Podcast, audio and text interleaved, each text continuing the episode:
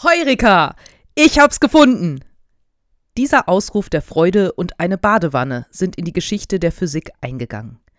Archimedes von Syrakus hatte der Legende nach ein Bad genommen, doch in der Wanne war zu viel Wasser. Als er hineinstieg, schwappte das Wasser über, und er erkannte, dass jeder Körper, der untergetaucht wird, genau so viel Wasser verdrängt, wie das Volumen des Körpers ist. Vor Freude soll er aus der Wanne herausgesprungen sein und so wie er war, Heureka rufend durch den Ort gelaufen sein. Wer die Sauerei im Bad auffischen musste, ist allerdings nicht überliefert. Sir Isaac Newton hat darüber berichtet, dass er plötzlich auf die Gesetze der Schwerkraft gekommen sei, als er bei seinen Eltern ein wenig im Garten zwischen den alten Obstbäumen gesessen habe und er beobachtet habe, wie der ein oder andere Apfel zur Erde fiel. Ihn durchfuhr die Erkenntnis, dass es ja eine Gesetzmäßigkeit geben müsse, warum alles gerade nach unten fällt, in gerader Linie zur Erdmitte. Geistesblitze. Was für eine wundervolle Sache. Ohne sie wäre das Penicillin nicht entdeckt worden, und es gäbe weder Mikrowellen noch Postezettel. Aber auch im Kleinen.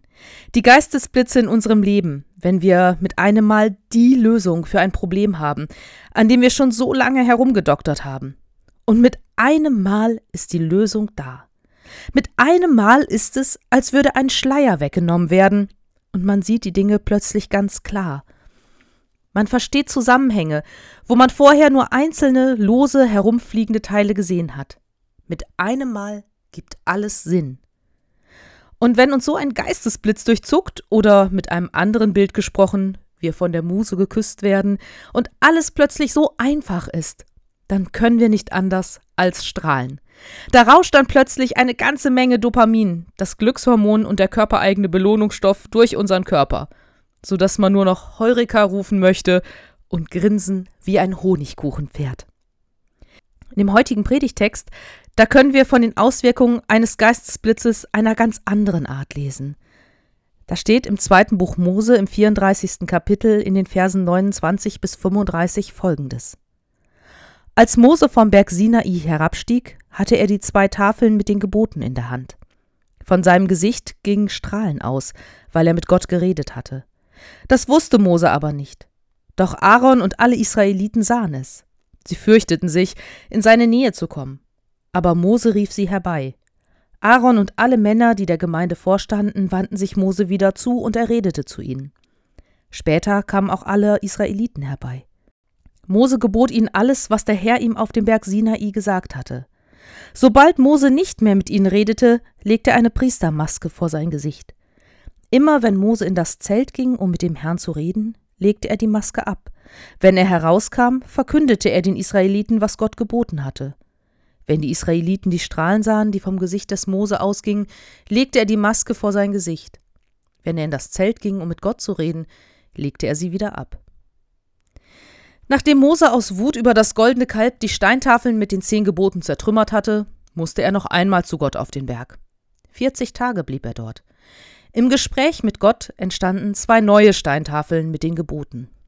Immer wieder war Mose bis dahin mit Gott in Kontakt gewesen, im Gespräch gewesen. Am brennenden Dornbusch, die ganze Zeit auf dem Weg aus Ägypten heraus, durch das Schilfmeer und in der Wüste bis zu dem Moment, als Mose von Gott die ersten Steintafeln mit den zehn Geboten empfangen hatte. Nie war etwas geschehen, was Mose auf so eine Art verändert hätte. Auch später ist von diesem Strahlen keine weitere Rede mehr. Was ist hier passiert? Viele Menschen erleben Gott ganz konkret in ihrem Leben, auf ganz unterschiedliche Weisen.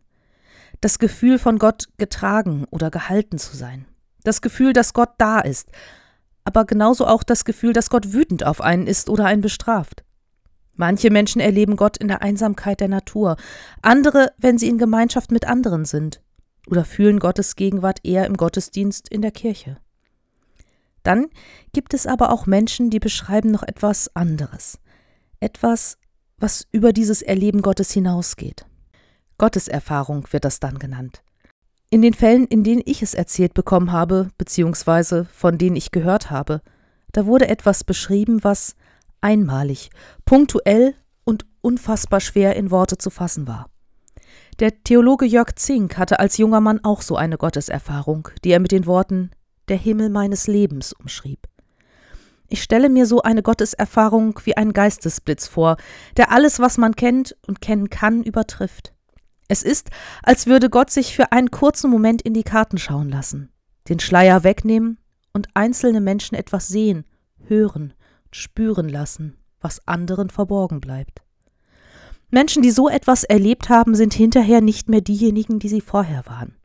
Neben der Angst, als verrückt abgestempelt zu werden, wenn sie davon berichten, bleibt etwas zurück. Das ganze Leben wird durch eine andere Brille gesehen. Mit einem Mal wird ein Sinn erkannt, der vorher nicht zu sehen war. Werden Zusammenhänge wahrgenommen, wo vorher nur einzelne, lose herumfliegende Teile waren.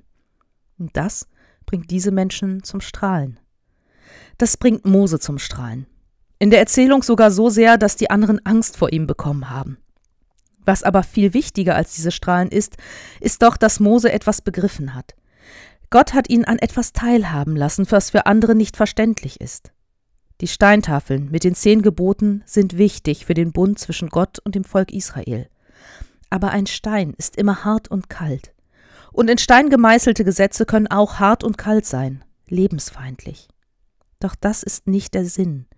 Denn genauso wichtig wie das Gesetz ist es, dieses Gesetz mit Leben zu füllen. Zu verstehen, dass das Ziel der zehn Gebote ein gutes und vertrauensvolles Miteinander ist und das Ziel eben nicht die bösartige Freude an der Bestrafung anderer sein kann. Die Liebe Gottes gehört zum Gesetz dazu. Sie ist es, die uns strahlen lässt. Gottes Erfahrungen können wir nicht machen. Wir können auch nicht darauf hinarbeiten. Genauso wenig können wir das bei Geistesblitzen. Auch sie sind für uns nicht machbar. Sie geschehen uns einfach so. Was wir aber machen können, ist bereit und offen dafür sein. Offen dafür, dass manchmal Dinge mit uns geschehen, die unsere Weltsicht verändern, die uns mehr erkennen lassen.